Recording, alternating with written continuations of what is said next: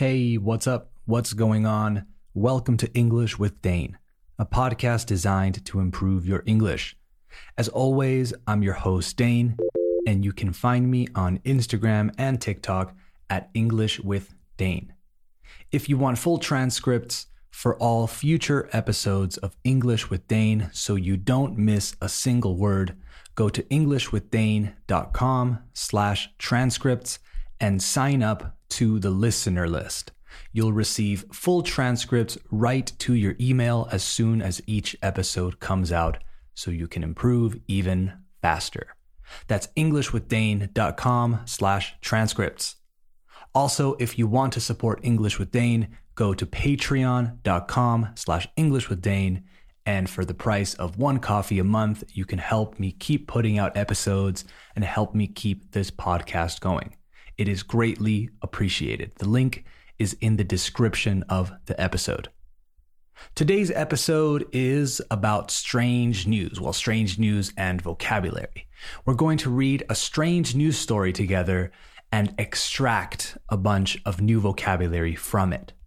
We're going to go through it first, make sure you understand everything, and then at the end, we'll take a look at the new vocabulary.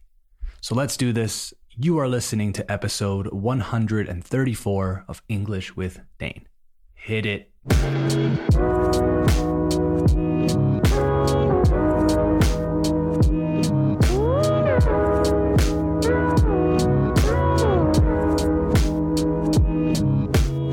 All right, we have officially started the show, so let's get into this strange news story. The headline reads Young couple shocked to discover the bargain home they bought was inspired by The Exorcist. Again, young couple shocked to discover the bargain home they bought was inspired by The Exorcist. A couple who thought they bagged their dream home for a bargain later discovered it was the scene of a real life demonic possession that inspired The Exorcist. Wait, shouldn't the headline say young couple shocked to discover the bargain home they bought inspired The Exorcist? Hmm, I think they maybe made a mistake there. Anyways, so they bagged their dream home. Bag, verbo bag, like bolsa. To bag means to get or to buy or to conseguir. They bagged their dream home for a bargain, later discovered it was the scene of a real life demonic possession that inspired The Exorcist. Ben Rocky Harris and Danielle Witt were delighted when they found the Maryland three bed house for $69,000. $50,000 less than the typical price in the area.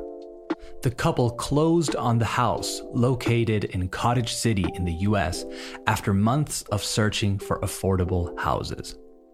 But it was only after they had bought it that they learned of the home's haunted history after a deep dive online. Literally that evening, when a realtor called us and told us we got it, I Googled it and I think I screamed, Witt told NPR. In 1949, a 14 year old boy was said to be possessed by a demon in the Maryland home, the Washington Post reported. A Catholic priest is said to have performed a rare exorcism on the boy to drive out evil spirits.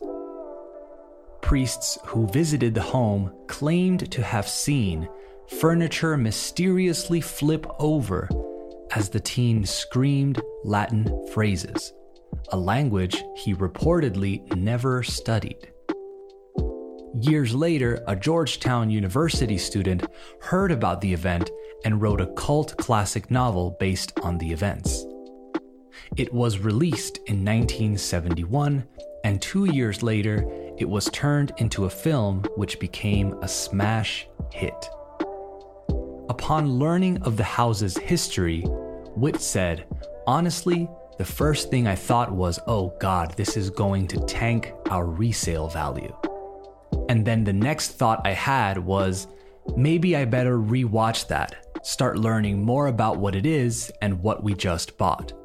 And also, I had no idea that it was even based on a real story.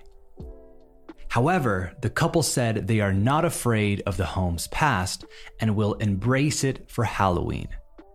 I think I'm going to get a Catholic priest Halloween costume this year and get an amplified speaker and have the Exorcist soundtrack just playing on a loop on our front porch for trick or treaters, Rocky Harris said. Although the couple are not without their reservations. When a friend asked Witt if they should bring a Ouija board to recreate some of the scenes in the film, she said no. The last time someone did that, they made a movie about my house, she joked. Strange stuff. All right. Now that we're done reading, let's talk about some of the vocabulary from the article. First, we have bargain, spelled B A R G A I N. It first came up in the title Young Couple Shocked to Discover the Bargain Home They Bought was inspired by The Exorcist. A bargain is a thing that is offered for sale a la venta much more cheaply or for much cheaper than is expected. A really good deal, in other words. In this case, their house was a bargain for reasons they later discovered. You can use this word as a verb too, in which case it means to negotiate the terms and conditions of a transaction. Excuse me, sir, but that R2 unit is in prime condition, a real bargain. Then we have deep dive. The sentence was, but it was only after they had bought it that they learned of the home's haunted history after a deep dive online. A deep dive is an in depth or exhaustive investigation or analysis into something. So, if you spend a lot of time or maybe resources researching or analyzing something, it's considered a deep dive. Next up is the phrasal verb to drive out. The sentence was A Catholic priest is said to have performed a rare exorcism on the boy to drive out evil spirits. To drive out means to cause or force someone or something to leave, irse, to force someone or something to leave. Something drove them out. The next word we're going to take a look at is to tank. The verb to tank, T A N K, like danke. The sentence was honestly, the first thing I thought was, oh God, this is going to tank our resale value.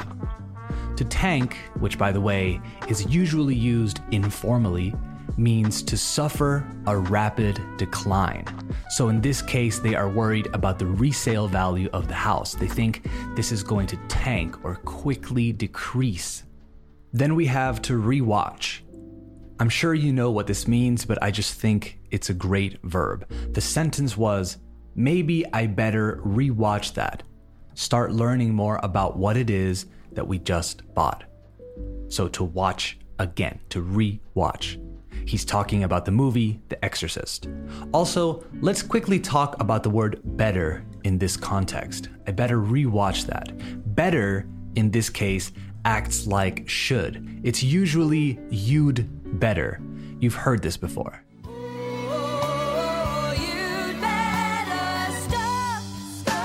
It translates to deberías or más vale que, I'd say.